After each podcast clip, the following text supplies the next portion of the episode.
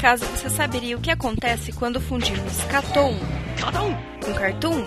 Não se vê isso todo dia. Simples, o Catum, um podcast sobre animação que tenta unir tudo o que há de melhor.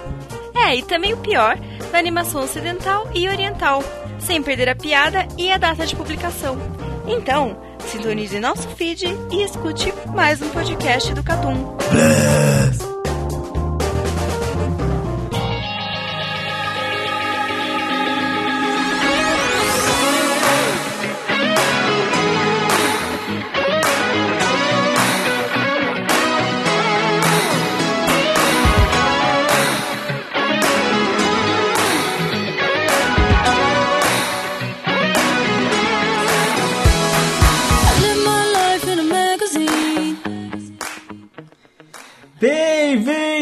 A mais um Catum Plus! E nesta semana. Nunca falha. Nunca falha. Estamos de volta aqui, eu, Fábio Faria, Carlitos Maia e Valente, para gravar mais um maravilhoso Catum Plus, quase toda semana no seu feed de podcasts. Como diria Miau, é isso aí. Nossa, velho! Velho, sério, qual o seu E problema? acabou de chegar um entre... um prometido aí. O Eromax chegou no começo da gravação, não é possível. Olha, quem diria. É uma doença mesmo. E a gente achando que ia gravar sem ele, né? Foi pelo, pelas palavras. Cato já me chamou de coisa pior, mano. Nossa! pra quem Gente, chamei de fogueteiro de Catum, de fã de Guintama. é, de que gosta de Zatibel. Tantas ofensas no nosso na foto. Te deu, é mó bom, velho. Nossa, vai tomar no meio do seu cu e aumente seu microfone que tá abaixo. Mas tudo bem. Estamos aqui de volta. Posts aí. Não estamos, não estamos tão frequentes em post que nem no começo. Estamos final de temporada. Aí, né? fim, fim de semestre, né, cara? Fim de semestre. Fim de semestre só é isso, foda. né? É complicado manter o ritmo. O Valente se fudeu aí com a greve dos caminhoneiros, não chegava a massa pra fazer os pão. Pô, oh, não chegava massa, não. Não chegava farinha. Caralho. Não chegava É, farinha. Nossa, nossa massa nós faz com farinha. Ô, Mas, por exemplo, quando falta farinha aí, você pede pro Irumar. Ele descobre. e dele sempre chega, né? Porque não chega por Mas é caminhão. engraçado que vindo do Rio de Janeiro é foda, né? Não, mas eles dão um jeito. Ô, Eru, você manda pra todo o país, não manda? Exato. Aí, ó. Cobertura, Frete grátis. cobertura nacional completa. E internacional, se quiser, né? É, Colômbia tá aí. Porra. Da Colômbia é importação. Não, então. Colômbia, Uruguai, Panamá, Equador. Equador, tudo. Cara, esses caras que têm a matéria-prima, mano, como é que eu vou vender pra quem tem matéria Ué, você não tem que negociar com eles? Caralho. Eu compro dele. Então, mais caro aqui. então o produto é internacional, não é? Quer falar alguma coisa? Não, que hoje vai ser notícias, né? Hoje vai ser notícias, porque assim, a gente fala que a gente vai mudar o formato e a gente volta a fazer a mesma coisa na semana seguinte. Ó, a gente não falou que ia mudar o formato, a gente falou que se tivesse notícia, a gente ia falar de notícia. Não. Como tem notícia decente, Não, a Tem explica... notícia? Não, hoje tem notícia. hoje tem notícia. Tem link aí em cima, em cima de todos os links de One Piece, é, É, tem as notícias, tá? Mas você vai saber quando eu falar.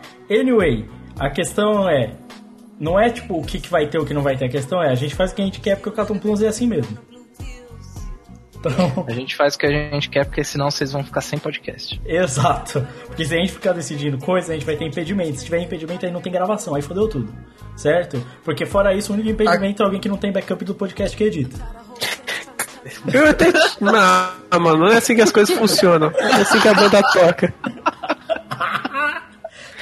Não é assim que a banda toca. Na Caralho, real, mano. né, que o Plus é o prorroga de anime, né? tá se tornando, né? Não, a real mesmo é que comenta aí embaixo o que vocês preferem, mano. Que um dia a gente decide fazer o que vocês preferem. Exato. Não, é. Se, se vocês virarem e falarem alguma coisa, deixar um comentário falando, pô, acho que vocês deviam fazer tal coisa, a gente, pô, a gente aceita a ideia, cara. No dia que tiver Mas comentário, até aí ninguém comentou, né? É, cadê os comentários pra Até aí eu não tenho bola de cristal. Olha, é verdade. Bem, mas é isso. Vamos embora, vamos começar mais um Cato Plus. I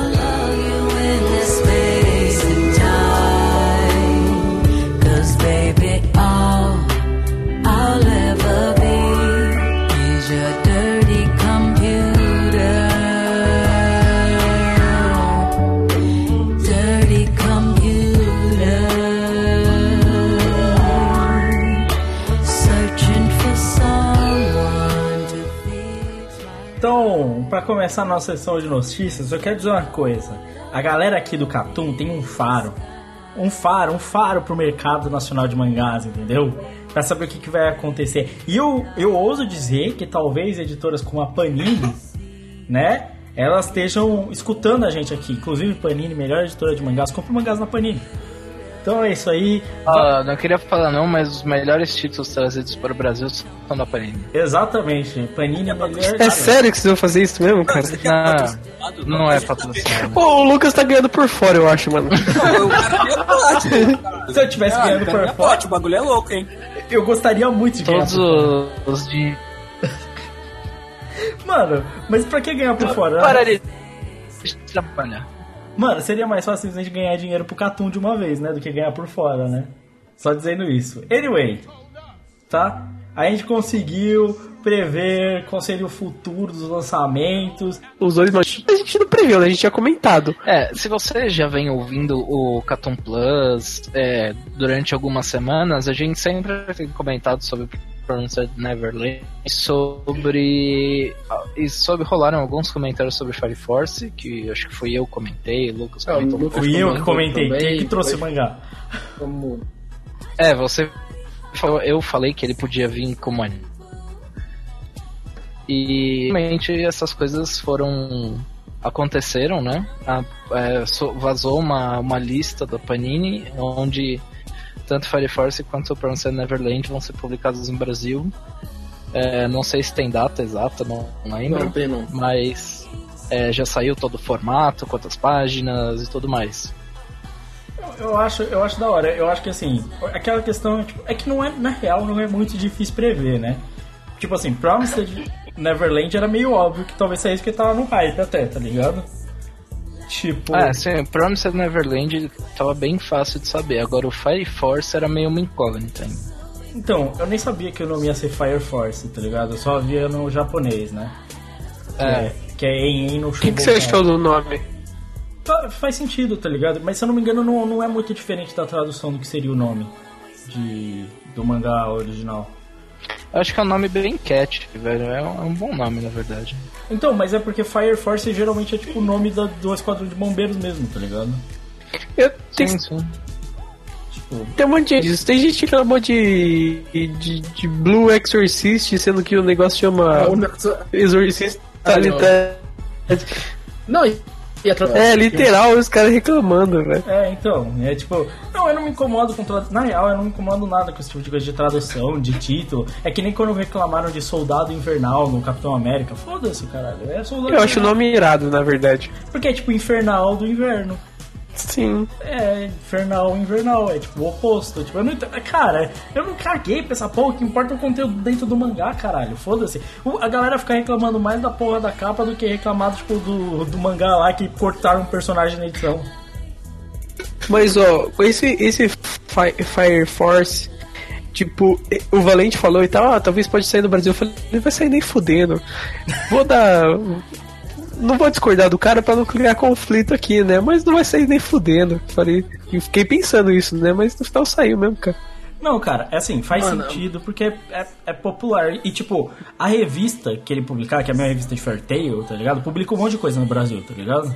Então foda-se, né? Ele- Eles já têm um pezinho lá dentro pra fazer negociação, né? Então acho que É, eu acho que eles não vão colocar isso na capa, não, velho. Eu acho? Não, não, isso é muito, não, isso não é muito comum em capa de mangá, não tem É, muito então, espaço. na- é igual capa aquele, aqueles filmes que coloca na contracapa, ou no filme, que você vê, tipo, New York Times, magnífico, tá ligado? Sim, Quatro sim. estrelas.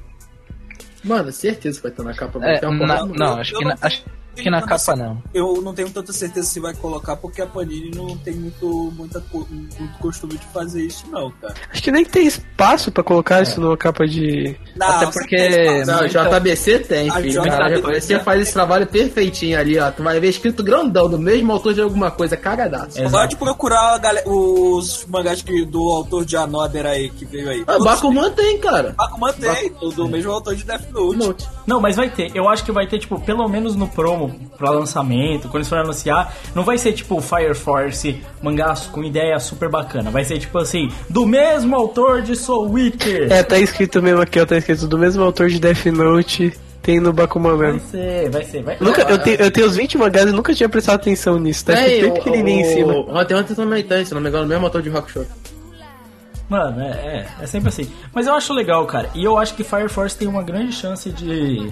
De, tipo, dar um bonzinho na galera, tá ligado? É bem shounenzão que a galera curte. Eu fiquei pensando se Los Manos ia vir do mesmo autor de Bleach. Ia ser muita. Você vai lá no Netflix, do mesmo autor de Bleach. Ai, caralho, mano. Assim como você vai assistir Avatar, aí tá lá, né? Do mesmo autor de Pocahontas. Né, mano? Mas tudo bem. seria, cara, isso isso seria meio legal, tá ligado? Tipo assim, você vê ah, algumas obras fodas e algumas obras, assim, muito merdas do audiovisual e tu vê que é do mesmo autor, tá ligado? Sempre vem escrito do mesmo autor de tal coisa. Ô, mano, eu, o Eminem Tipo, Mad Max, do mesmo autor de Pig, o Porquinho Atrapalhado, tá ganhou ligado? Oscar, não fala assim de Pink, não, mano. Eu tô ligado, Pig é foda, mas foi engraçado. Não, não é Pig, mano, é Baby, velho. O que Baby. você tá falando? Que- Respeita esse filme, caralho. O cara só esculacha, mano. Os caras Caralho, filme foda pra caralho, mano. ganhou o Oscar, mano. Puta filme Puta foda. criticação. O cara não virou vegano? Mano. O, o ator, o velhinho virou vegano depois que fez o filme. Virou, virou, e defensor das causas lá. Esse filme é foda, mano. Eu acho esse filme foda. Aí, ó. Mano, um filme narrado por um porco em- em terceira pessoa, mano. Narração em off. Foda demais, mano. Foda demais. Ô, mano, um bagulho. Mano, mas já sei. Imagina o quão difícil deve ter sido gravar essa porra com esses animais aí, mano. Respeita essa porra, Carlos. Por favor. Eu não falei mal, não, mano. Eu só falei da, da diferença. Relaxa, mano. Não, você falou que o bagulho chama Pig, mano. É Baby, velho. Que que é isso, mano? Que vergonha é essa? Que vergonha, galera. Não dê ouvidos, tá? Vale constar Quando o cara- que boa parte dos efeitos Quando ele tá são vazio. Quando ele tá jogando FIFA, FIFA, ele fica descontrolado. Mano, É que não tem que pensar tanto quanto o LOL, né? é, porque aí no outro que precisa pensar mais, fodeu, né, mano? Ele não consegue. Mas então é isso, esses dois mangás vão ser lançados no Brasil, o Catum acertando mais uma vez. Eu penso que alguém da editora tá escutando a gente, se for, por favor, patrocina nós. É, então é isso, vamos embora, vamos passar pra próxima notícia. Dress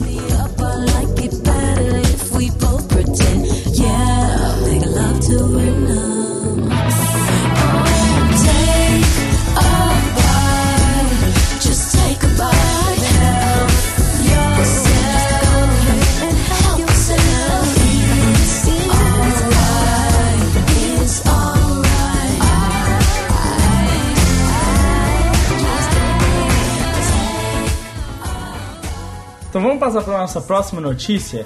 Essa é uma notícia um tanto quanto interessante, não é nenhuma capa de tabloide ou coisa do gênero, mas é algo que, que nós gostamos de, gostaríamos de comentar aqui, né? É, mangá e light novel creators, né? Os criadores de mangás light novel, quase li a notícia em inglês aqui.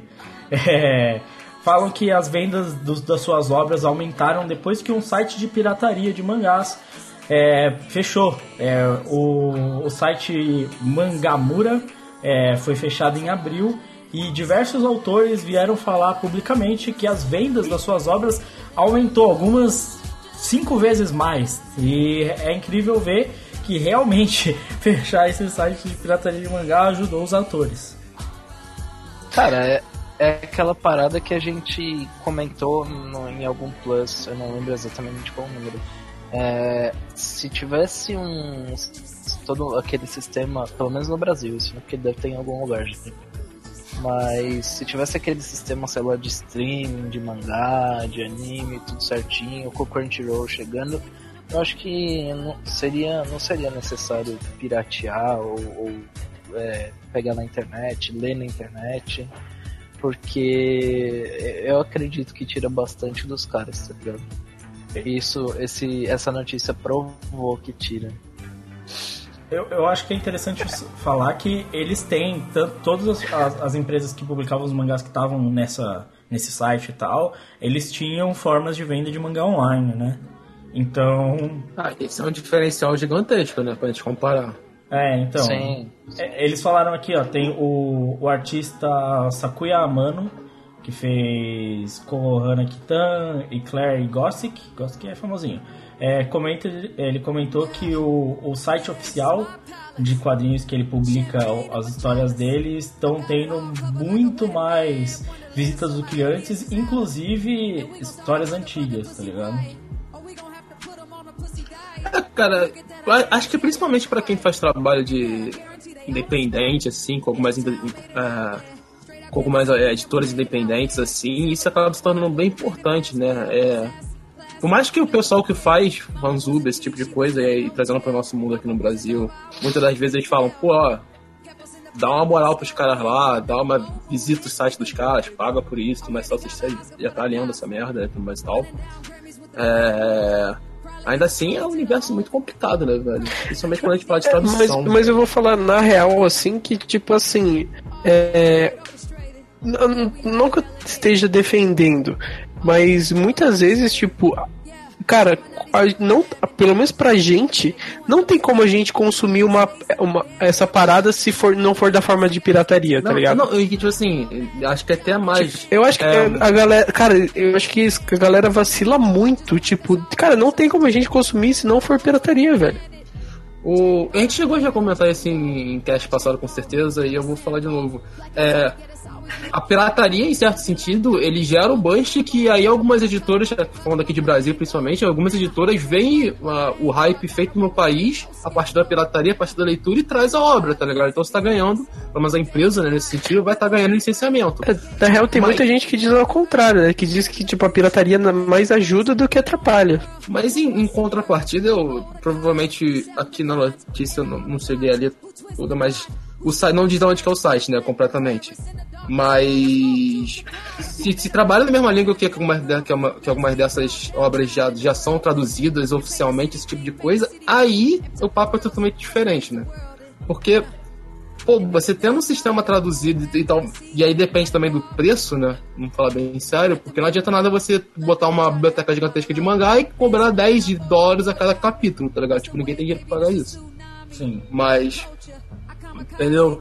Mas, tipo assim, de fazendo um preço razoável e provavelmente esse é pro capítulo, ou fazendo um pacote fechado mensal e trabalhando uma construção aí, tipo, de tradução, cara, tipo, né, vamos falar sério, a pirataria aí, você trabalhar somente com pirataria nesse sentido pega mal, né, velho? Tipo, até porque você tá consumindo um, produto de autoral de produção de conteúdo assim que o cara tá criando e ele precisa daquilo pra sobreviver, né? Vamos falar bem sério.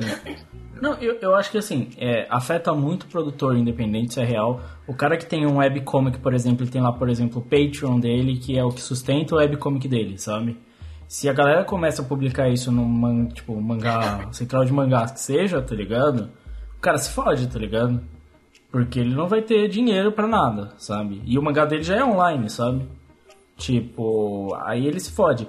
O que eu acho que assim, tipo, a pirataria, o que ela ajuda no caso de mangá especificamente, tá ligado?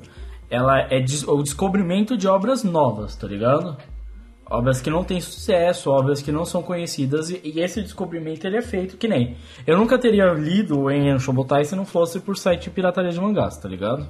Sim, e é concordando com você ao falar, Lucas, muitas das vezes a, a pirataria de mangá ela é, é como é feito de fã para fã, né? Vamos usar o termo que é usado nas fanzubs. É, muitas das vezes a, a obra, como tu falou, ou ela é pequena ou ela é de um nicho tão específico que uma editora nunca vai trazer aquilo, tá ligado? Ou ela é gigantesca e só quem, e só quem vai ter saco de traduzir aquilo é o cara que é fã, tá ligado? Tipo, sei lá, é, o que a gente lia, o, a gente lia Hajime no Ippo, por exemplo, nenhuma editora vai trazer Hajime no Ippo pro Brasil pelo tamanho. Mas o, o chinês lá que a gente lia, o Ravage of Time, ninguém vai trazer aquela porra, tá? Sim, eu- eu acho que assim, esses sites eles têm uma função muito legal que é tipo assim, trazer obras que são desconhecidas, obras que são nichadas, que são pequenas, tá ligado? E que, tipo, realmente ajuda a descobrir essas histórias, tá ligado? O que complica é quando as editoras não têm, é, tipo, meios de você fazer isso. Porque assim, desculpa, não dá pra comprar muito mangá físico, tá ligado? é caro, tá ligado? Tipo assim, se for uma história que dura, tipo, centenas de capítulos, tipo assim, são centenas de reais também, tá ligado? Pra pagar. Cara, No Brasil Fora é complicado, velho. Fora a questão de espaço também, né? É, Também. porque Essa, você tem um essa, essa é bem importante, né? Cara, tipo, eu tava brincando com a minha namorada aqui, eu coleciono mangá acho que desde os 12 anos, tá ligado? Entre idas É, e vindas. Já é compro mangá tem um tempo. E, velho, tipo, a última vez que eu parei pra contar quanto eu já tinha gasto dinheiro, tudo bem que é espalhado, tá ligado? Não é totalmente mais variado. Mas pegando o preço de capa assim, cara, tinha passado mais de mil reais que eu já tenho em mangá gasto. Sim. Eu também, com certeza, de longe. Entendeu? Então, Acho que tipo, só de One Piece eu tenho isso. Possivelmente. Eu também. Eu, eu sou assinante da, da Panini. E eu acho que eu posso ter gastado um pouco menos do que quem compra preço de capa, isso é com certeza, porque eu ganho desconto, que eu renovo todo ano. Mas até aí é, é um gasto gigantesco, velho. Sim.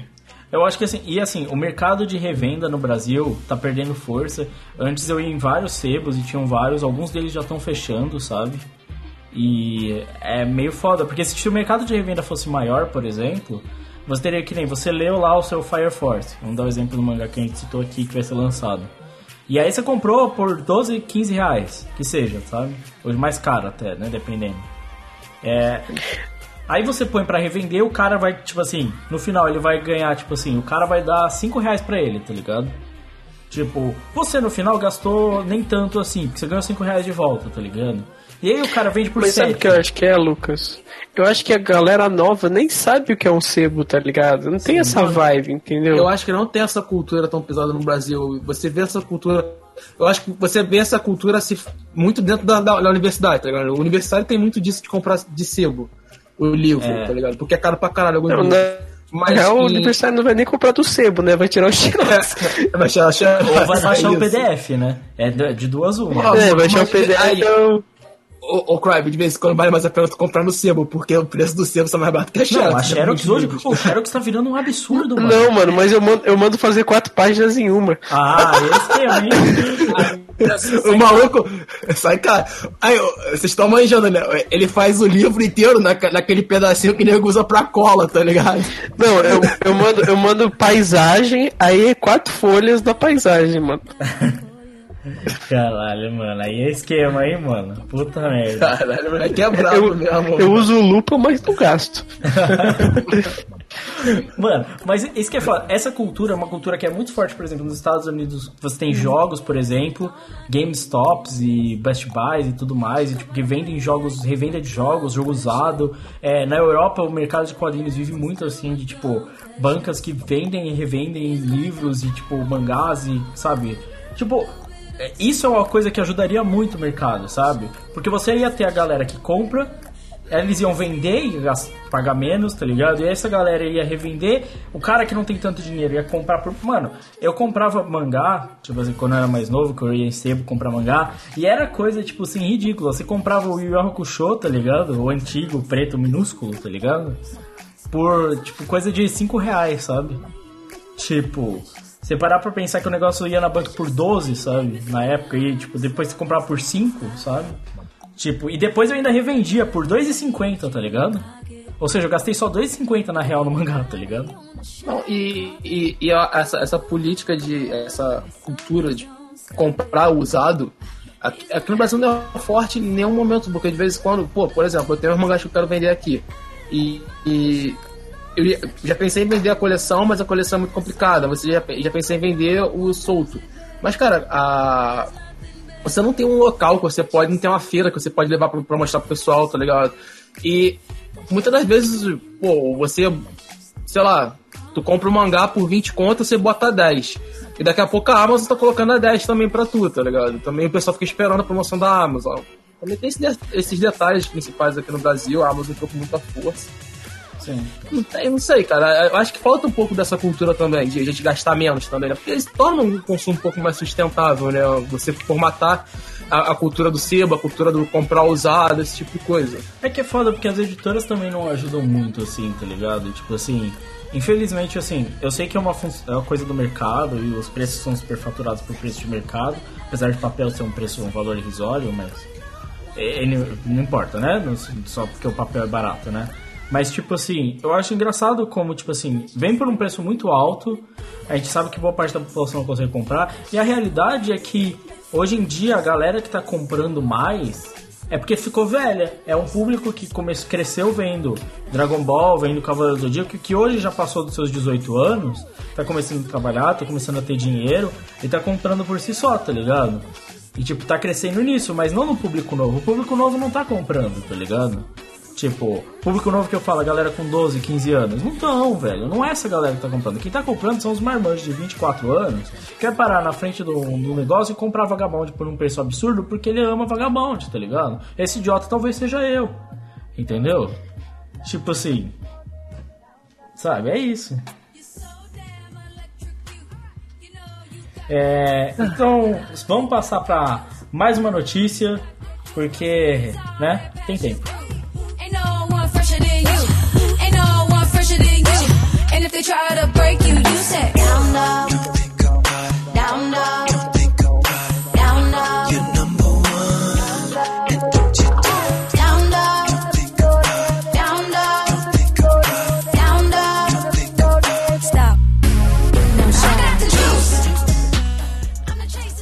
Então vamos falar mais de uma notícia, já que o senhor Catum exigiu uma notícia aqui no site do Na real, você se confundiu, né? Não, essa, Catuma é ótimo. Não, era essa mesmo, mano. Mas ok. Eu me confundi nada, eram essas notícias, duas notícias aqui. Não, não, não era não. A que- a primeira que a gente ia falar era essa que a gente fala agora. Mas tudo bem, tudo bem. Tanto faz, mano, mais uma notícia. A gente tá Aí falando. eu tomo, tomo puxando a orelha do chefe, hein? Bem, eu ainda posso bipar ele até o fim do podcast. Não se esqueça disso. E. Eu Não, amo é seres, mas, burro. mas, tá, mas tá de boa, Lucas. Pelo menos você não é o chorão do spoiler. Caralho. Eita, que parada é essa, mano? Tá, tá cheio de, de farpa, coisa porra é essa? Farpa? Mano, o, o prorro- agora o prorrogação, olha só. O, o Catum agora é basicamente pauta ou notícia e lavação de roupa suja. Só isso que a gente fala. Mano, tá cheio de diretinha aqui do nada. O cara, que porra é essa, mano? Você vê. Mano, é, é, é isso mesmo, mano. Mano, eu ma- mandei uma imagem do Shanks, o cara fez um escândalo no WhatsApp, velho. Ah!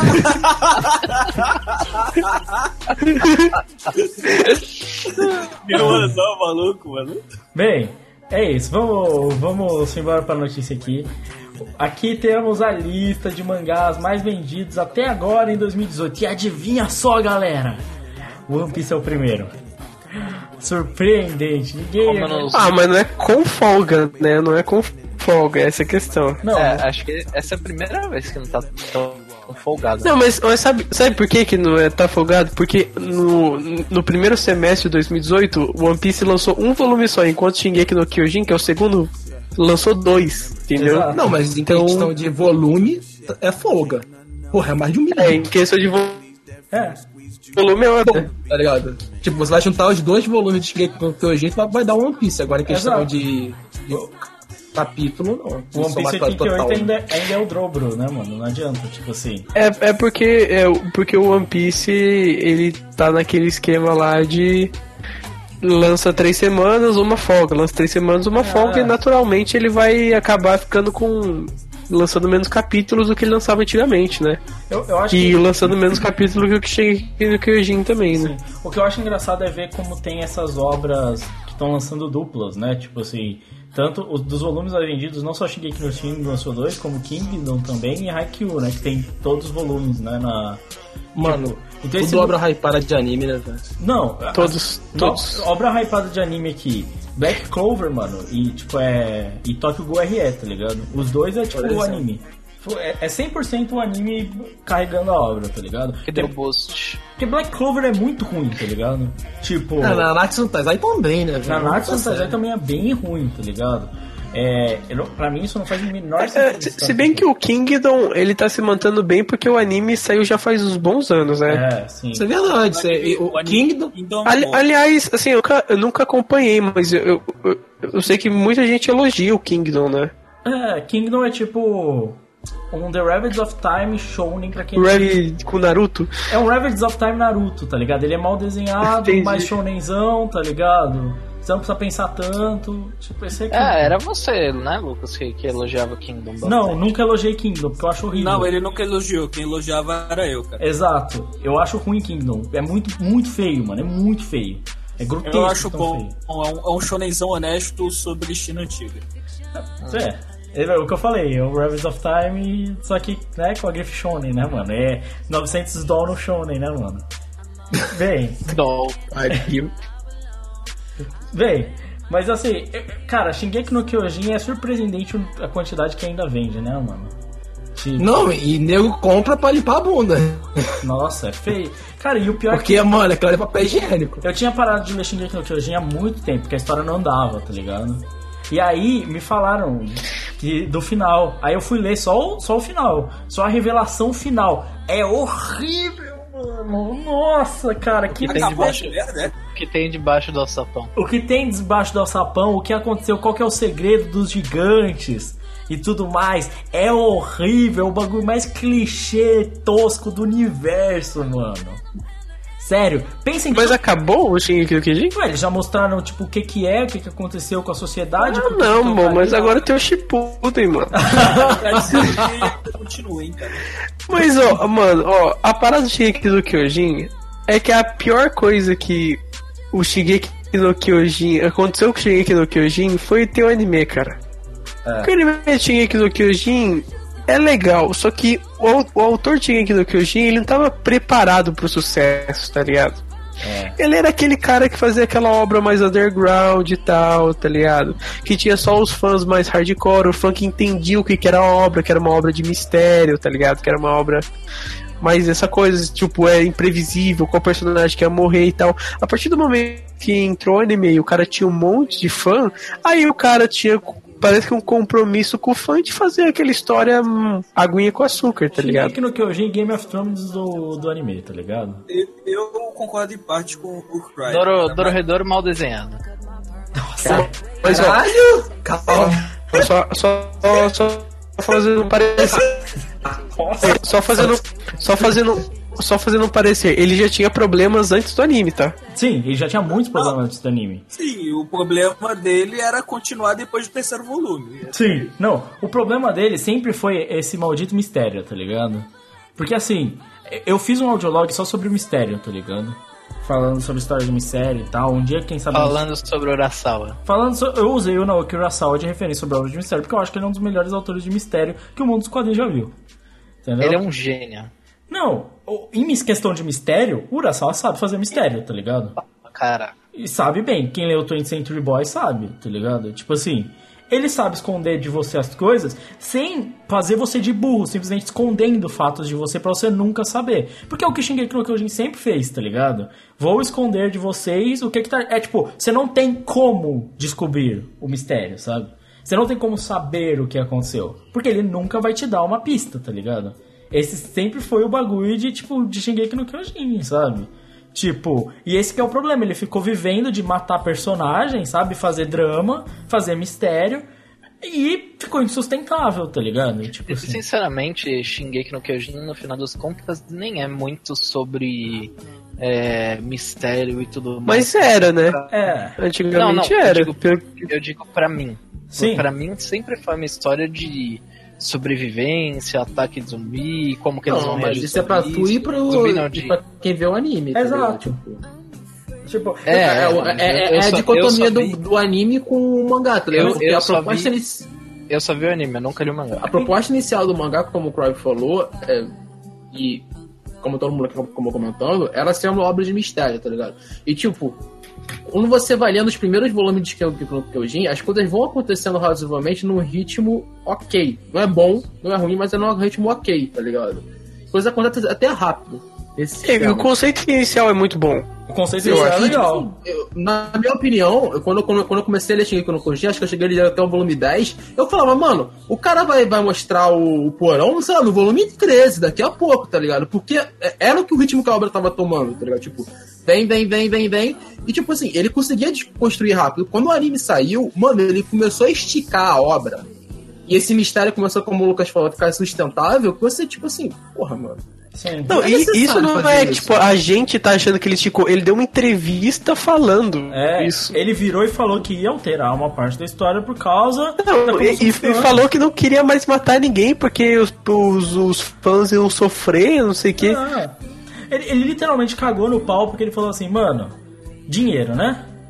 dinheiro não dá, mano. Ah, mas sinceramente, se eu fosse ele, também faria isso. Não, eu não, eu Não, não eu tô... também faria, Pra mim não é mas, aí, mas não, é, não é- não é por isso que eu tenho que falar bem, mano. Exato. Mas Não. pra, pra mim Não, não, eu é só tô esperando uma mala de dinheiro pra começar a estrear o Catum, cara. Exato. É. Não, Tô esperando uma mala de dinheiro pra falar bem. mano, deu dinheiro aqui pra mim, velho. Eu falo qualquer coisa que precisar, mano. Não tem essa. Mano, deu dinheiro pra gente pra falar bem na nação paisagem ou Netflix? Aí a gente fala. a gente fala. Mano, gente- se me der dinheiro, eu falo bem de Reborn.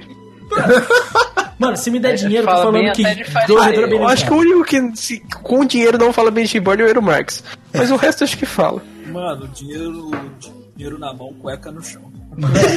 Mano, não, mas a questão aqui não é o autor. Não é questão da atitude do autor. O autor, mano, o autor quer dinheiro, quer viver bem. Que nem o Toriyama vender Dragon Ball pra. Foda-se, mama no, no do Dragon Ball, tá ligado? Ele pode fazer o que ele quiser, tá ligado? Não é questão do autor, eu tô falando estritamente do mangá.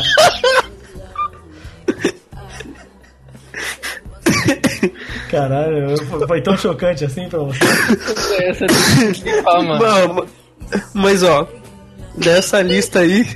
Essa, essa, essa lista aí do, dos mais vendidos tá boa. Ó, o Haikyuu é o quarto mangá mais vendido, é impressionante. Que é bom, Haikyuu e Boku no Hero, legal, assim, tipo assim. Tipo, One Punch Man, não, não, só não.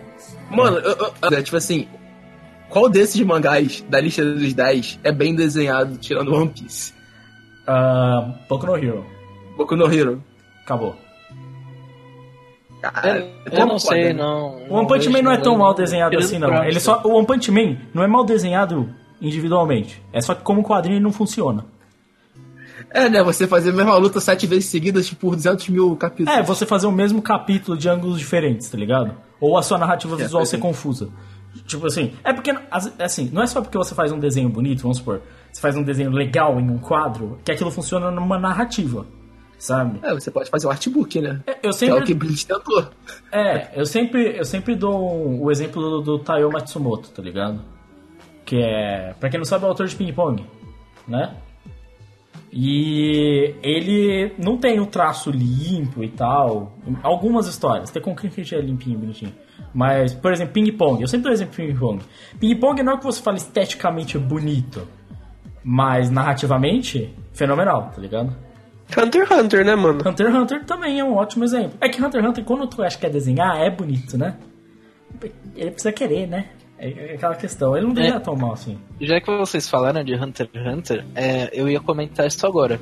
Imagina se Hunter x Hunter tivesse lançado mais vezes nesse primeiro semestre. É, ia estar competindo Cara, mas. Hunter, Ele- estaria- questão de volume, Hunter sempre foi essa história. Hunter lança, estoura o volume, não tem jeito. Ele estaria top 3 facilmente. Mano, o Hunter acontece um efeito foda, é que vira e mexe. A gente tá olhando esse ranking agora. Mas é uma hora aí, um volume aleatório de Hunter x Hunter aparece no top.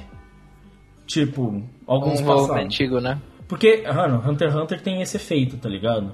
É por isso que o Togashi não se importa. Hunter x Hunter ele sempre acaba vendendo, mano. E não é nem questão do anime. Mesmo quando parou, depois do anime antigo, continuava fazendo isso, tá ligado? O anime novo já faz um tempo, né, que saiu. Cara, Hunter x Hunter é sempre assim, mano. Hunter x Hunter sempre aparece em top, velho. Tipo, é um negócio incrível o quanto vende, sabe, velho? Tipo... E, é legal. Ah, mas é, é, dá pra entender o porquê que vende. O cara, o cara é bom. Não, Hunter x Hunter é foda, velho. Tipo, eu não- tipo, que nem, quando eu vejo essas listas e eu vejo, é, tipo assim, uma história tipo One Piece e Hunter x Hunter na frente, eu fico feliz. Porque são boas histórias, tá ligado? Tipo.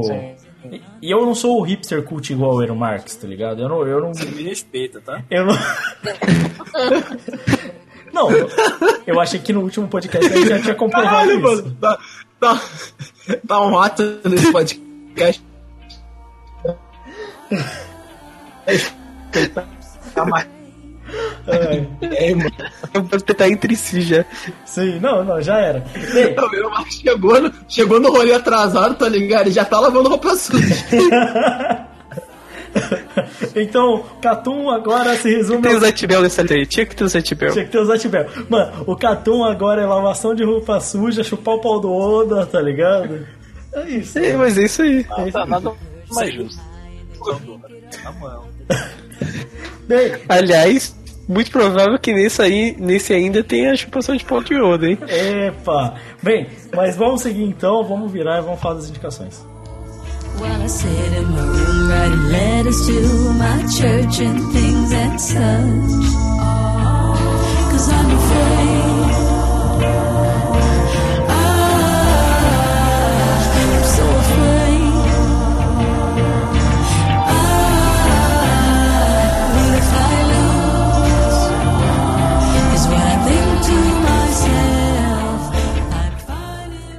Então vamos embora passar para as nossas indicações semanais. É, vamos começar aqui com o Carlos. O que, que você andou vendo, lendo aí desde a última gravação pra cá? E já pode começar a chupar o pau do outro. Pode, pode. tá liberado? Tá liberado. Pois- liberado. Ô, mo- na moral, na moral, spoilers do capítulo 907 aí, mano. É, ó, antes de tudo, se você não leu o capítulo 907, não quer dar uma adiantada hard aí, Tá ou bom, sei com lá. licença aqui, rapidão. Quando voltar, quando vocês voltarem, vocês botam no chat aí, pô. É, é, deixa eu falar alguma coisa. É só muda, porque, porra, velho. A gente tava até conversando, mano, tipo assim, a gente atrasou o início do cast que eu não consegui chegar a tempo por causa disso. Então não tem muita coisa que. Cara, é, o- parece que o arco do Revier vai ser realmente fodamente importante pra toda, pra toda a obra. Eu não esperava que fosse tão rápido o negócio com a com a Shira Holt, né? Um, a, É. do Stanley Ubito. E apareceu o pai do Flamengo, é isso mesmo? Não, não, não, o pai do Flamengo morreu. O pai do Não, é Flamengo- isso? Ele po- não, ele pode ser tipo um primo dele. É. Então, O pai do, Dom foi Flamengo, o pai do Dom Flamengo foi crucificado, Foi mano. crucificado, é isso mesmo. Da história de. de... Caralho, a história é pesadíssima, agora É. eu tô lembrando aqui, é pesado. Não, mas isso aí é, é possível que seja tipo um parente, tipo um primo, tá ligado? Primo, tio, É, alguma, coisa assim, coisa, sabe? Sim. Porque quando o pai do Dom Flamengo ele quis parar de ser um Terubito, foi ele, a mãe, foi o pai, a mãe e os dois filhos, né? O Dom Flamengo e o Corazon. Então esse aí pode ser que seja um primo, alguma coisa assim. Sim. Eu achei muito da hora. É porque essa parte já teve, né? Um dos Tenerife Beats é aquele do, do arco dos tritões, né? Tipo, que foi, Eu achei da hora. que foi salve, aí Sim, ele pede sim. que, que a Shiraoshi seja. Né? Que pariu, mano. Ele queria usar esse É, ele termo no queria. cast, mano.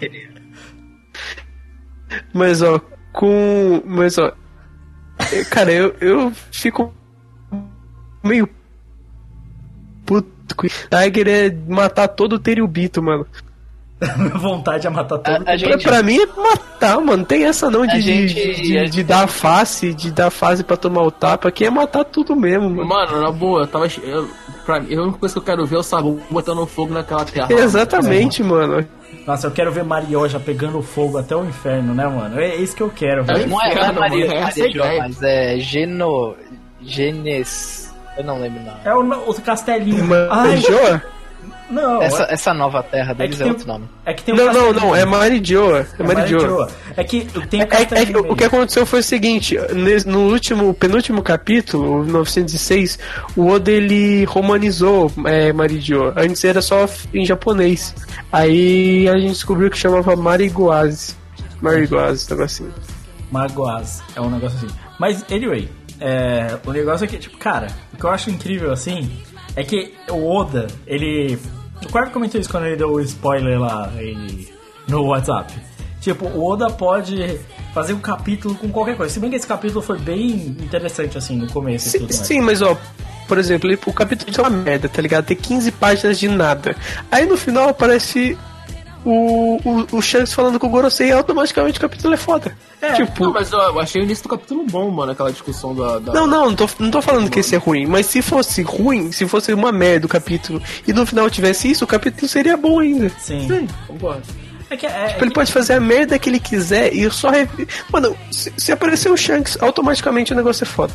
tipo, tipo, ele criou uma é atmosfera, ele. Tipo, que aparecer algum personagem, ele criou uma atmosfera tão interessante pro negócio de mistério que se revelar um tequinho de nada.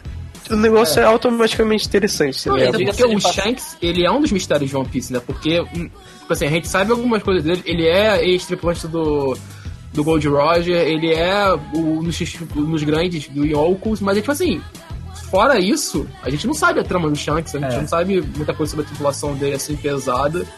E.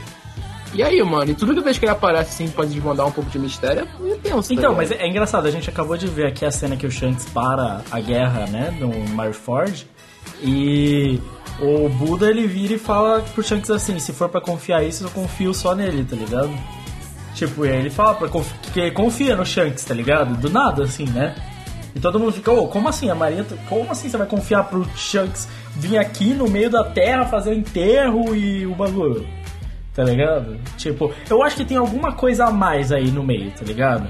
Eu ainda acho, discordo do que o Craig falou que o Shanks é um traidor, por exemplo, dessa hipótese. Não, não, tava polemizando. Não falei, falei sério isso. Não, mas essa hipótese vai surgir. Anyway, assim, eu tô Não, é, é, cara, é- pra, só surgiu pra mim porque eu queria encher o saco mesmo. Acho que ninguém vai pensar isso. Não, mas. Não, vai, vai sim. Porque pensaram que o Kid é filho do Shanks que é cabelo vermelho. É. Mano, mas assim, o que eu acho legal é que, tipo assim, existe alguma conexão. É óbvio que assim, mesmo se a Big Mom quisesse aparecer, ela apareceria pela quantidade de poder que ela tem, tá ligado? Tipo, a questão não é essa. Tipo assim, o Shanks tem- é uma pessoa com muito poder, tá ligado? Então, obviamente, não é difícil pra ele chegar nesse lugar. Assim como o Dragon não seria. Tanto que ele colocou o exército revolucionário no meio do bagulho, tá ligado? Então, mas ó, só falar uma coisa. Tipo, teve esses capítulos de Riveri que todo mundo tá elogiando pra caramba, que tá acontecendo um monte de coisa, mas ao mesmo tempo. Não aconteceu nada, tá ligado? Porque, tipo, ele não revelou nada. Ele, o senhor falou, ó, vou falar de um pirata, apareceu lá o chapéu, o chapéu gigante, mas, tipo, que a gente sabe o que é, nada, tá ligado? Sim. Não, e tipo assim, a princípio, né, por todas as entrevistas do editor da Jump, esse tipo de coisa, o Revier vai ser um, um- mini arco, né? De, de revelações, né? E até agora só aumenta o mistério. É, tipo, Até é que ele tinha falado vão ser nove capítulos. Sim. A gente já tá o quê? No terceiro, quarto? Não. Acho que quarto já, tá no quarto já. Mas eu, eu acho que é muito engraçado porque assim, ele é, é meio que. Ele só tá mostrando coisas sobre a história. Tipo, ah, esse aqui é o trono do grande fundador, ninguém vai sentar no trono pra você ter paz no mundo. E os grandes fundadores, aí tem aquelas espadas encravadas, tá ligado? E aí você fica tipo, tá, ele tá contando a história desse mundo agora. É o passado desse mundo. Eu comprei, eu comprei essa história de você logo no começo desse, desse mangá. Agora você tá me falando, que vai, continua, tá ligado? Tipo, mas Pra mim, mano, o bagulho é matar Terubito nessa porra e tacar fogo nisso aí, mano. Nossa. Mano, e a Bota na CP0 conta do aparecendo? Apareceu o Rob Lute lá, mano. Ó. É, isso que eu ia É. falar. Uma coisa legal de, de falar é que apareceu o Rob Lute, o Caco, uma personagem nova pra gente, que é Stussy. Sim. Mas o que eu acho engraçado é que, assim, teórica, é, o Netuno ia sentar a mão. Porque, pelo poder do Rob Lute, de quando ele enfrentou o Tem, Luffy. tem, tem que matar Terubito, é isso É, aí, mano. mano, mas- Tem que matar, não adianta, Sim, mano. sim. Tem que matar. Se o Rob Lute tentasse lutar, o Netuno não conseguiria dar um pau no Rob Lute? Teoricamente. Você acha? A gente não sabe o poder do Netuno. Mas o Rob Lute não era. O Netuno era forte pra porra, caralho. É. Tipo, não, mesmo assim. Se ele fosse forte pra porra, ele ia dar um pau no Rod, né? Precisa do Luffy. Porque o Rod é um merda. Nossa. Lá vai o cara que odeia o arco dos tritões. Não, eu só odeio o Rod mesmo. Ai, caralho. Eu também odeio o Rod Jones. Assim, eu odeio ele com, né? Porque é o objetivo, né? Vou odiar ele, não é? Não, não, não esse tipo de ódio, eu só acho ele um bosta só. Não, ok. Bem, mas é isso, One Piece. Mais alguma coisa, Carlos? Tá, vamos lá então. Eu tô olhando o Hajime no Ippo, né? Pra gravação de cash por aí. Né? E tô olhando a parte final agora. Mano, a luta, a luta do Ippo com o maluquinho lá. Ah, esqueci o nome dele. O outro mexicano, sem ser o Martins. O outro. Sim. Vocês Nossa, chegou nessa parte, mano. Eu tô nessa parte ainda. Cara, não, não, pera. Ainda? Tipo, eu tô na luta dele contra o Zuma, tá ligado? Mano, ainda. Não, mas eu tô olhando um mangá muito mais pra frente. Eu vou reler É, vou tá. um anime. Aí, tipo, cara, que luta foda. O, porra, mano. É lindo. Cara, Hajime Ippo é lindo demais, velho. Então, caralho. Esse arco, e eu, e eu peguei o arco anterior que eu já tinha lido e pra reler de novo o arco do Vogue. A gente já comentou no outro cast. Mano, porra, cara, são mil cacetadas de episódio e Hajime Ippo é foda. A construção dessa luta é do cacete. É, e, mano, o personagem do, do mexicano é muito surreal de foda. Ele é muito maneiro. E ele resolve tampar uma porrada com o Ippo no final, mano, sendo que ele já ganhou a luta, tá ligado? Por isso que ele já ganhou a luta. E ele falou, mano, vou tampar uma porrada aqui, é isso que eu gosto, é isso que eu faço. E, caralho, a luta é um absurdo. Então, é, é, rapidão, eu, eu tô assistindo o anime também, só que tipo, eu tô muito mais atrás que você, É, sabe? só Eu tô mil capítulos Do começo só. e tal. E, cara, é uma coisa que eu percebi, assim, tipo, lendo, que assim, é, se não me engano, o Hajime no Ippo é de 89, né? Sim. E cara, ele tem umas construções de shonen, ele e rapidão, só voltando com a questão de datas, ele é um mangá mais velho que o Slandunk, né? Sim. Porque o Slandunk é de 90. Então, cara, ele tem umas construções de shonen assim, cara, que eu acho que inspiraram de shonen de esporte que inspiraram muita gente, sabe? Sim. Principalmente Não, na comédia, sabe? As interações e tal. Tipo, o fato, por exemplo, é uma coisa muito clara, assim, por exemplo, o Ipo aprende um negócio, ele vai usar isso na próxima luta, sabe? Tipo, é uma construçãozinha, assim, tipo, uma construção muito bem feita, sabe? Tipo, na minha cabeça, fazia muito tempo que eu não lia, era só uma coisa da hora, sabe? Tipo, era muito legal, tipo, os personagens eram super carismáticos, sabe? As lutas eram legais, mas se focava nisso. Como na verdade o roteiro é excelente, sabe? Sim. Tipo, tudo tem payoff, sabe? Ele treina, ah, porque ele vai usar isso na luta. Ele progride, ele progride é, em treinamento e tal. Você vê que ele tá aumentando gradualmente o nível de força dele, sabe? É que. Prod, e pra completar o que você tá falando, a- essa luta dele contra esse mexicano, pra mim é o ápice disso tudo em Hajime no Ippo. Porque é literalmente o Ippo tentando se provar no mundo. Ele fala, mano, eu vou provar aqui agora se o meu box funciona em nível mundial, tá ligado? E, mano, eu não tô zoando, ele toma um cacete fudido. É, é, Ele, ele, toma ele- um cacete bizarro. Mano, tem uma, uma- um negócio que é tipo assim: o Takamura, antes dele lutar, ele traça uma linha no gramado. Aí ele fala assim: Ipo, se você cruzar essa linha, você tá entrando no mundo dos monstros, que é onde eu tô lutando. Tipo, e é o Takamura falando, tipo assim. E o Ipo não passa da linha, ele fica.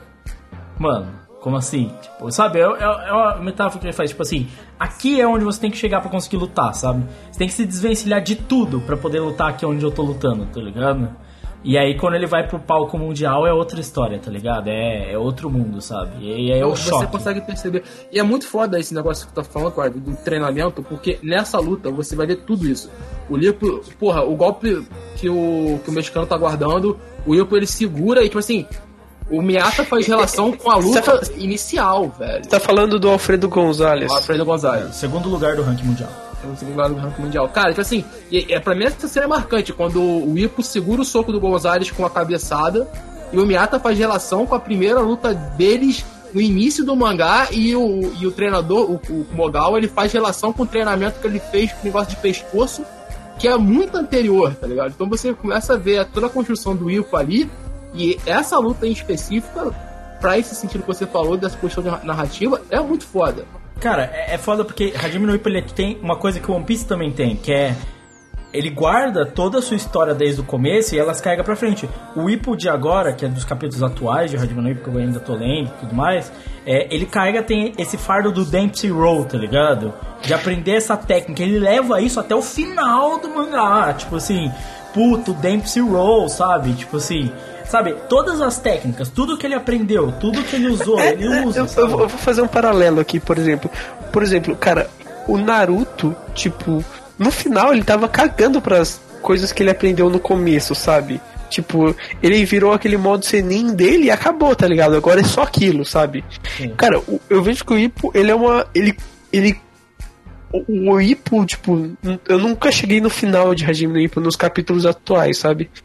Mas, tipo, eu vejo desde o começo da história que, tipo assim, no capítulo 30 ele é uma junção de tudo aquilo que ele aprendeu até esse capítulo, tá ligado? Todas as experiências, todas as coisas novas que ele aprendeu. No capítulo 200 ele vai ser toda a junção que ele, das coisas que ele aprendeu nos 200 capítulos, tá ligado? E ele vai se somando, assim, sabe? Tanto ele pessoalmente, como também como um lutador, sabe? Como as técnicas novas que ele aprende, sabe? E eu acho que isso inspirou muitos autores de, de mangá de esporte, tá ligado?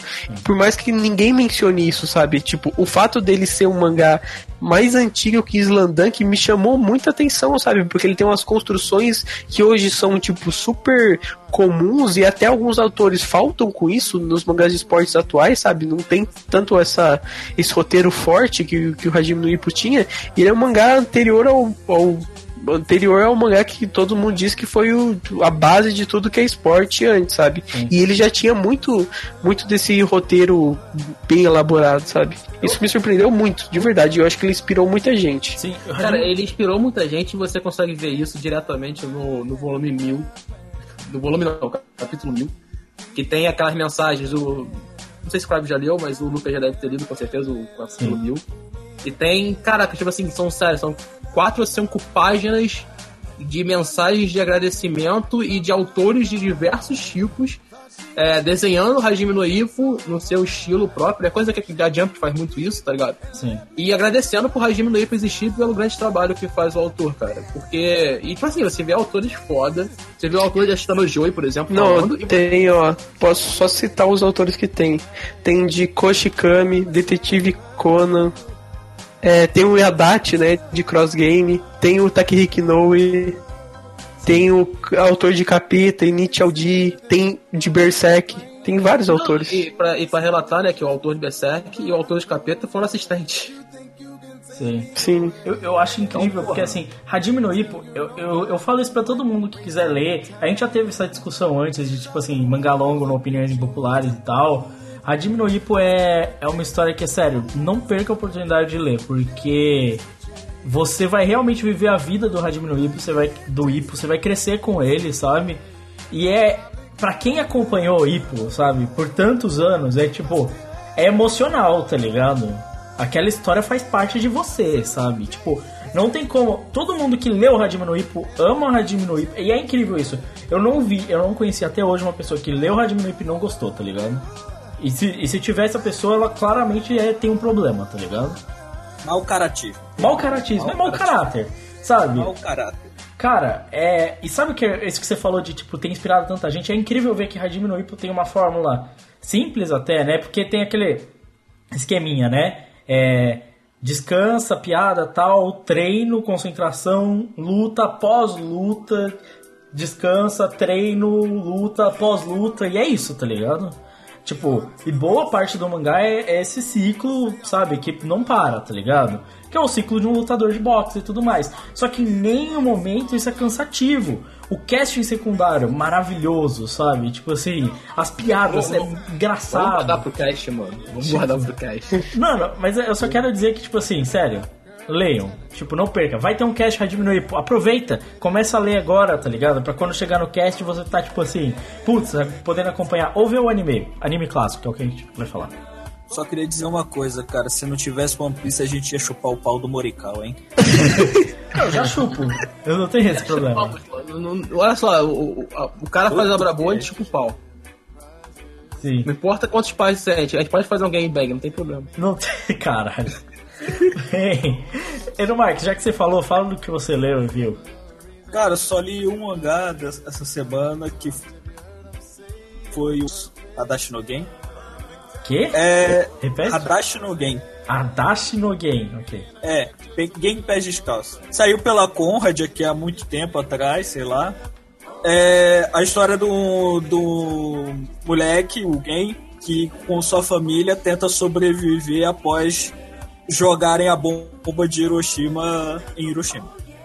É, depois da explosão, tipo, ele perde o, o pai, dois irmãos e, tipo, tá sem casa, sem nada, com fome e a gente vê toda a miséria que Hiroshima ficou logo depois da bomba. No, no Twitter eu cheguei a falar um pouquinho do, do, do mangá. Na, no Twitter tem eu falando dos três primeiros volumes. O primeiro volume eu acho que, tipo, vale muito a pena pra qualquer um ler, cara, porque por mais que o autor não tenha, sei lá, embasamento teórico, nem nada disso, não, ele só tava falando o que ele. o- que é basicamente um um relato da vida dele, até, um pouco, é um pouco biográfico esse mangá. O, ele descreve muito bem, cara, várias características do, do regime que o Japão tava vivendo, cara, e, e tipo, tudo. Pra você entender um pouquinho do que é o, o- o fascismo, e tanto tipo pode ser na, na Itália, na Alemanha ou no próprio Japão, você pode entender lendo esse primeiro volume toda a histeria nacionalista e bota, toda tipo ausência de sensibilidade que as instituições cobravam dos cidadãos, É, é, eu acho esse primeiro volume de, de game fantástico por esse motivo. Agora eu cheguei a ler até o quinto volume e a gente vai vendo, tipo, várias situações que são surreais no, no- tipo quando a gente pensa Japão hoje em dia e toda a miséria que aquela gente tá passando.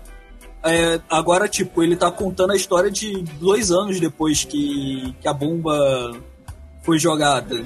E ainda assim o- os reflexos da bomba e todas as políticas é, que, que aquele povo estava passando que eles foram cobaias de, de, de experimentos assim acabaram os Estados Unidos acabou indo para lá para para ver o que que acontecia com aquele pessoal que estava sofrendo do, da, da radiação e tudo e tudo aquilo é descrito tipo de uma forma fantástica eu acho que é um mangá que tipo todo mundo deveria ler cara É.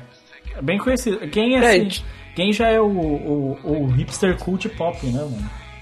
E tipo assim, os, tem, a- a- tem um outro mangá que, tipo, ele não é sobre esse período, mas ele mostra, tipo, os efeitos dele também, que é o Rainbow, né? Sim. Que, tipo, fala da geração de, de, de crianças que nasceram sem pai, né? E, tipo, esse período de reconstrução do Japão depois, tipo, era um período, tipo, muito... É, muito perigoso, assim, tipo, extremamente... É, ah, autoritário no sentido que, tipo assim, sabe, o país que tinha passado por tudo aquilo e precisava se reconstruir, tipo, eles pegavam muito pesado com quem cometia, tipo, alguns delitos, sabe? Como é o caso lá dos garotos do Rainbow, sabe? Então tem, tipo, um, bastante mangás e informações sobre essa época também, sabe? Cara, não só com delitos, mas com, com quem, tipo, era, era. tava frágil mesmo também. O, o Rainbow, tipo, eu vi o começo, cara, tinha muita coisa disso. a- a- tipo, órfão, pobre. o- os, e, tipo, isso é tudo.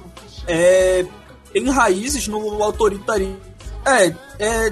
Tudo tem, tem raiz no autoritarismo que o, que o Japão viveu antes, da, do, antes e durante o período da guerra. E eu acho fantástico como esses mangás históricos, quando esses mangás históricos abordam esse, esse período, é, tanto de, de antes como durante a, a, a- o término da guerra. Que é uma visão do Japão que, tipo, a gente vê pouco. A gente vê muito sobre o Japão, sobre samurai, ou a gente vê o Japão hoje em dia nas grandes cidades. E não o Japão recém-destruído de uma guerra que é, acabou com boa parte do Japão. Sim. Eu acho que Gen é, é foda, né, mano? E vale constar que o anime, o antigo e tal, também é muito bom, tá ligado? E é isso? Sim. Só isso, Eru. Nada mais a falar. Ou ele só travou de vez. Mas ok. Não, não, tá, tá show. Ah, então beleza.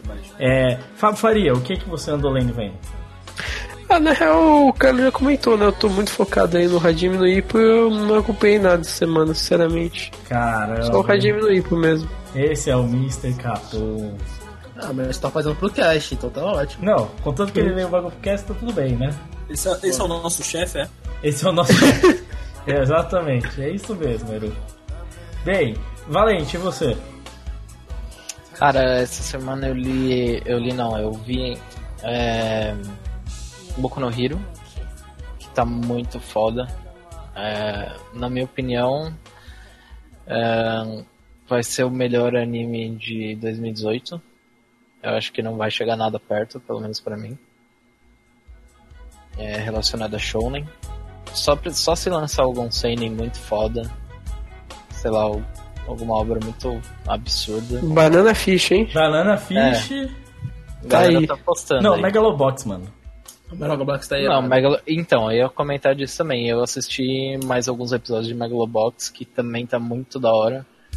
Mas eu ainda tô. Nossa, o Boku no Hero pra mim tá uma parada que todo episódio que sai eu tô. tô ficando maluco. Mano, eu acho incrível pau esse hype em cima de Boku no Hero, tá ligado? Tipo, eu tô lendo um mangá agora e tal, e tipo, pra mim é só tipo. É, pra mim legal, né? É legal. é legal, mas ele pra mim tá ficando cada vez mais bobo. Tipo. Ah, é, eu não sei, é por causa que você tá no mangá. Eu não sei como é que tá o mangá, mas pelo menos o anime pra Mas mim eu tá, sei qual tá parte da história tá o anime, tá ligado? Tipo assim, é, você tá numa das melhores partes, tipo, do mangá, tá ligado? Tipo, É o ponto alto do mangá, sabe? Tipo. Sim. E. é, Sei lá. Eu acho que é bom, é legal. Aqui no Core fala é legal. Eu não acho, tipo, nada mais além disso. Tipo. Legal, legal. Não, mas eu acho que é, ele seria um ótimo. Ele bateria de frente na naquela época da Trindade de Ouro da Jump, sabe? Eu acho que ele bateria de frente com a Trindade da Jump. Não, acho que ele bateria de frente com o Naruto e Bleach, né? Com o Naruto Sim, não, Bleach. com One- com. Piece. Com, o Naruto, acho que com o Bleach, né? Com o Naruto já Nem é com o mais Naruto difícil. eu acho. Nem com o Não. Naruto eu acho. Eu acho que os altos do Naruto, por exemplo, no começo, são mais altos do que Boku no Hero. Sério mesmo. Então, mas eu acho que ele bateria fácil. Não, cara, ele ba... o Toriko Então, então do Bleach também, porque os altos de Bleach no começo são altos pra caralho também. Não, você tem que pensar que Toriko bateu de frente, velho. Toriko, é não uma era- merda, velho. Então, Ah, Toriko bateu de frente quando o Bleach já tava naquela mapa. É, É, isso é verdade. Era, era- já era Então. guerra de Naruto e época de Muchachos in Bleach. Fora que, que. Não, nem a época dos muchachos. O Era Toriko final de- tomou o lugar mesmo quando chegou em Fullbringer. O. Mas também Fullbringer também, né? Só o Crive. O Crave deu argumento solo, também não. Mas, mas enfim, eu, eu acho que Boku no Hero bateria de frente. Tipo, pegaria um top 3 tranquilo. Não, só voltando a falar de Toriko, o Toriko é tão bosta que só foi o Assassination Classroom se, se estabilizar aqui e tomou o lugar dele também. Sinceramente, Kuroko não, era não, não precisou nem o Assassination Classroom, no final o Kuroko no Bafo que já tava na frente já. É, cara. Tipo, saiu o anime de Kuroko no Bafo, acho que a de Kuroko já tava lá atrás, mano. Sim. Cara, Enfim, é, e eu tô assistindo Boku no Hero e, e Megalobox e eu comecei a ver o filme do. O último filme de Star Wars que saiu, mas eu parei na metade porque tava chato. olha só. Bem, então eu vou falar do que eu vi. Eu assisti o filme, um filme do Adam Sandler. É, Nossa. É, é, é drama. Adoro, adoro. Calma. Se não for drama, Calma, calma. Eu- o filme não é dirigido nem escrito pelo Adam Sandler, é um filme que o Adam Sandler é um dos autores principais. É, ele é um filme da Noah Bau- Bau- Baumbach, é meio difícil de pronunciar. É, e ele também é escrito pela Noah Baumbach, que chama Os Merovitz, que é um filme do Netflix, pra quem não conhece. É, você tem Adam Sandler, né, o Grace Van Patten, o Dustin Hoffman, tá ligado? É, o, cast, o cast é bom, tá ligado? Não é, não é ruim não, tá ligado? Tipo assim... Mas o que eu acho mais engraçado do, desse filme é, tipo assim... Ele é realmente muito bom. E é um filme do Adam Sandler. E adivinha só, o Adam Sandler atua muito bem. Então... então, é drama? Ou é, É drama, é drama, é drama. É, então. É um drama, eu vou explicar aqui a história rapidamente. Os Merovitz falam dessa família, são os Merovitz, né? Você ia falar alguma coisa, Kurt? Não, eu ia falar só que aparentemente ele não ensina uma criança a cuspir nesse filme. Não, putz. Caralho, velho. Você acha que isso pode ser considerado uma falha, né, mano? Tipo. Mas, o que esse filme fala sobre essa família, sabe? Que é basicamente um pai que se casou várias vezes já e que tem três filhos, dois homens e uma garota, né? E é muito legal ver isso porque ele fala sobre essa relação meio conturbada desses três filhos, sabe? Tipo, ele fala de como a situação dessa família é tão caótica. Então você tem, por exemplo, o próprio Adam Sandler, que é o Danny, e ele não é tão bem sucedido, ele desistiu e ele virou meio que um dono de casa, sabe? Mas agora ele tá separando da mulher e tem uma filha que tá entrando na faculdade agora, sabe? E você tem o próprio Dustin Hoffman, que é um artista, ele é um escultor, que já, nu- nunca teve muito sucesso, apesar de ok, tá, sei lá, no quarto casamento dele, sabe? E a esposa dele é alcoólatra. E tipo, ele tá tentando conseguir alguma coisa. E o outro irmão dele, que é muito bem sucedido, mas é meio separado da família, sabe? E a irmã que tá sempre em volta, trabalha e é ok, mas tipo, sempre um pouco deslocada. E, e aí, e aí o que eu falo que esse filme é muito bom é. Não é a direção, nossa, fenomenal, não é efeito visual, não é coisa revolucionária, é puro storytelling, é puro roteiro, sabe? É diálogo bem construído. Eu tinha visto esse filme no Netflix, eu já estava interessado em ver, até que eu vi um vídeo do Nerd Writer, que pra mim é um dos melhores canais de YouTube que tem hoje em dia. É, e ele falou sobre o- os diálogos desse filme, como eles são construídos, e o que me deu uma vontade muito grande de assistir. E é real, porque ela não estrutura diálogos, como muitas vezes a gente vê em filmes, que é aquele negócio: uma pessoa fala, a outra pessoa fala, aí a outra pessoa fala, e a outra pessoa fala. Porque não é assim que as pessoas conversam no mundo real, sabe? Aqui no podcast você vai ter a galera falando, e de repente uma pessoa falando em cima da outra, sabe? Tipo, e todos os diálogos desse filme são meio que assim. E muitos deles, aqueles diálogos conturbados. Sabe quando você vai pro encontro da sua família no Natal? E aí você tem duas pessoas que claramente não se dão tão bem. E aí uma pessoa começa a falar um assunto diferente uma em cima da outra. Tipo, tem isso nesse filme e é muito interessante porque toda hora ela usa isso pra construir a desconexão entre esses irmãos e entre esse pai, sabe? Como o pai não aceita que um dos filhos dele é mais bem sucedido que ele e ele precisa ser aceito, sabe? Ele quer ser aceito e aí você tem vários problemas e é uma história tipo assim simples, sabe? De uma família e sobre a história deles e ela é separada em partes. Cada uma das partes representa um dos irmãos, tá ligado? é, o que é super bem construído. A direção é interessante porque ele usa muito movimento de câmera e câmera blocking. Quem não sabe é quando a câmera bloqueia certas coisas. E eles usam muito isso pra coisas tipo um personagem que bloqueia o outro, sabe? Ou tipo, um personagem que chega com uma expressão ruim e você não entende porquê e você vê que ele tá vendo o pai dele, sabe? Tipo, sabe, esse tipo de coisa que vai se acentuando. Eu gostei bastante do filme por um fator que eu adoro, que é roteiro bem escrito, falas bem colocadas. É tão difícil ver hoje isso no cinema, sabe? Você vê esses filmes tão populares que todo mundo ama, que sejam filmes do Star Wars, do Marvel, sei lá o que. Você tem diálogos tão idiotas que são tipo assim: Meu Deus, ele tem aquilo, vai destruir a Terra. Nossa, ele pegou aquilo, vai destruir a Terra. Meu Deus, vamos fazer alguma coisa que ele vai destruir a Terra. Aí o cara, eu vou destruir a Terra. Aí você fala: Puta que pariu. Não aguento mais, tá ligado? Tipo. E aqui você vê diálogo de verdade, sabe? Tipo. Então foi muito bom. E vale a pena, tá ligado? Então eu recomendo a todos que assistam. Fora isso, eu vou falar de música. Eu vou falar de um álbum de eletrônico que é do John Hopkins, que é o Singularity, que é um álbum de basicamente techno, ambiente técnico, deep techno house. É tipo bem experimental também, tá? O John Hopkins é bem conhecido pelo álbum Immunity dele, de uns 5 anos atrás já.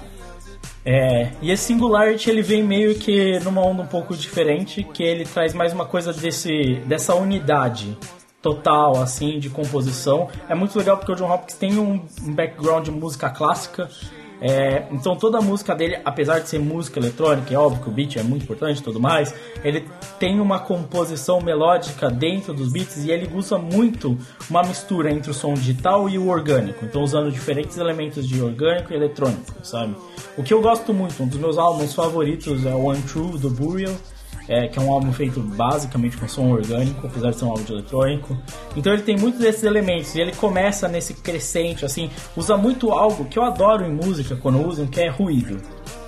Que é usar o ruído, o ruído está sempre presente, mas ele é modulado de formas diferentes. Então ele faz tipo um wave, uma onda com o ruído da música para construir coisas uma em cima da outra, porque eu detesto música, principalmente música nova, que é tão limpa, mas tão limpa no fundo que você tem zero ruído e que em alguns momentos é estranho. Sabe, eu, eu detesto superprodução na música. E é interessante ver um cara que vem da música eletrônica, que tem essa capacidade de ter tudo perfeito, usar essas falhas, esses defeitos do som, sabe, para construir. Eu acho o Singularity, assim como o próprio nome do álbum diz, muito bom como unidade, não tão bom como músicas separadas. Algumas músicas são muito boas, como a própria música título do álbum, é, e a música final também mas é um álbum que funciona com a totalidade. É um álbum que eu só escutaria, tipo assim, do começo ao fim sempre, sabe? É, eu não escutaria músicas separadas dele, eu acho que algumas delas não fazem sentido se forem isoladas. É, mas é um álbum muito bom de eletrônico, se você gosta de eletrônico, principalmente de algo mais experimental, algo mais pro deep house, pro ambiente técnico e tal, é, vocês vão gostar. E é isso. Alguém quer falar mais alguma coisa antes da gente encerrar? Eu, eu queria. Depois eu sou o Kurt Babaca falando dessa. Caralho, o, o, o Eru Mark leu, leu minha mente. Eu, Fala aí, queria, mano. queria perguntar uma coisa pro Lucas. Que? Você já ouviu o Protoman? Oi? Protoman. O que, que é isso? É, é um cara que faz música. Porra, né? É a melhor definição de uma pessoa, mano. É, pra mim era um dos personagens do Mega Man. É, eu tava pensando em algo Exato. assim. Eu tava pensando exatamente isso. Não, não conheço o Proto Man. Aí, era só- sabe era que, só isso que eu queria. que o título do cast é Proto Man. Só isso que eu queria saber mesmo. Um cara Vai ficar que por isso mesmo? Aí, Vai ficar É, por isso. sim, vai ficar por isso mesmo. Eu acabei de pesquisar aqui, um cara vestido muito estranho tocando num show aqui. É esse cara? Você Calma. respeite Mega Man, caralho. Não, tô- não, ele tá vestido não é como o Mega Man, é um, sei lá, um Robocop. Deixa, deixa B. eu. eu pegar aqui nas minhas coisas. Respeita Baby e o porquinho, mano. Tá que pariu. Não, mas eu respeito Mega Man, acho do caralho, eu acho Baby e o Porquinho Atrapalhado muito bom também, não. Eu acho que eu muito também bom acho você também, achar mano. Mega Man do caralho, hein? Caralho, mano. Tá só nas indiretas aqui, meu. Caralho. Não, não, sério, Mega Man é assunto sério, mano. Eu adoro Mega Man. Não, mas Mega Man é muito bom, mano. Eu, mas é aquele negócio, qual é o seu favorito? Porque pra mim é Mega Man X. Não, sim, eu gosto mais do X também. Ah, tá. É, é. Aqueles do Super Nintendo, principalmente. O, X, o X1, 2 e 3. Sim. Bem, beleza. Então estamos na mesma faixa, pelo menos quanto a Mega Man. É... Então, eu... Belo Valente, beleza. Proto Man, Eu, vou, eu vou mandar aqui na conf, mas pode terminar. beleza. Então é isso. Vamos passar pro encerramento do podcast. Call me crazy if you call me at all.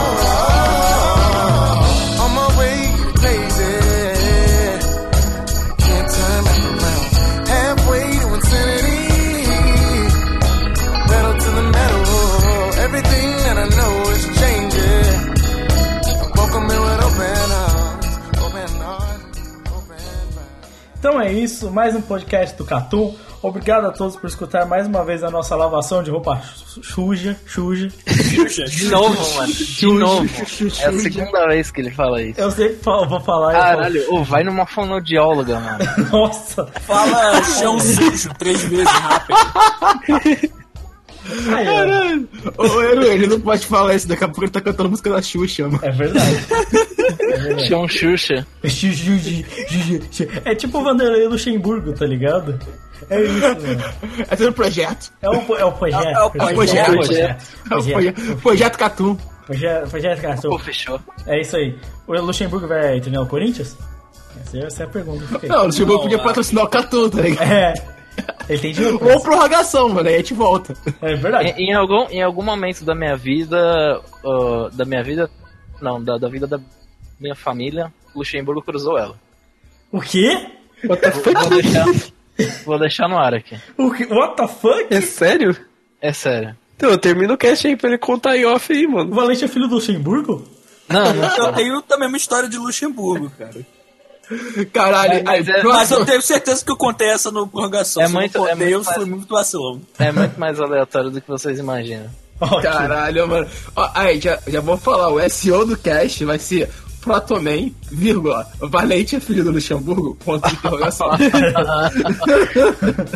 Bem, então é isso. Obrigado a todos. Não esqueça de acompanhar o site do Catum, acompanhar tudo que a gente vem lançando, nossos últimos podcasts. Fique atento no seu feed. Assine o feed, fazendo um favor, que assim você receberá a atualização do próximo podcast assim que ele for lançado. Quero agradecer a todos vocês que participaram. Não esqueça de comentar, de curtir, de compartilhar o podcast. A gente agradece muito. É, Então é isso. É, Obrigado a todos e até a próxima. Tchau. Valeu. Fui. Valeu. check.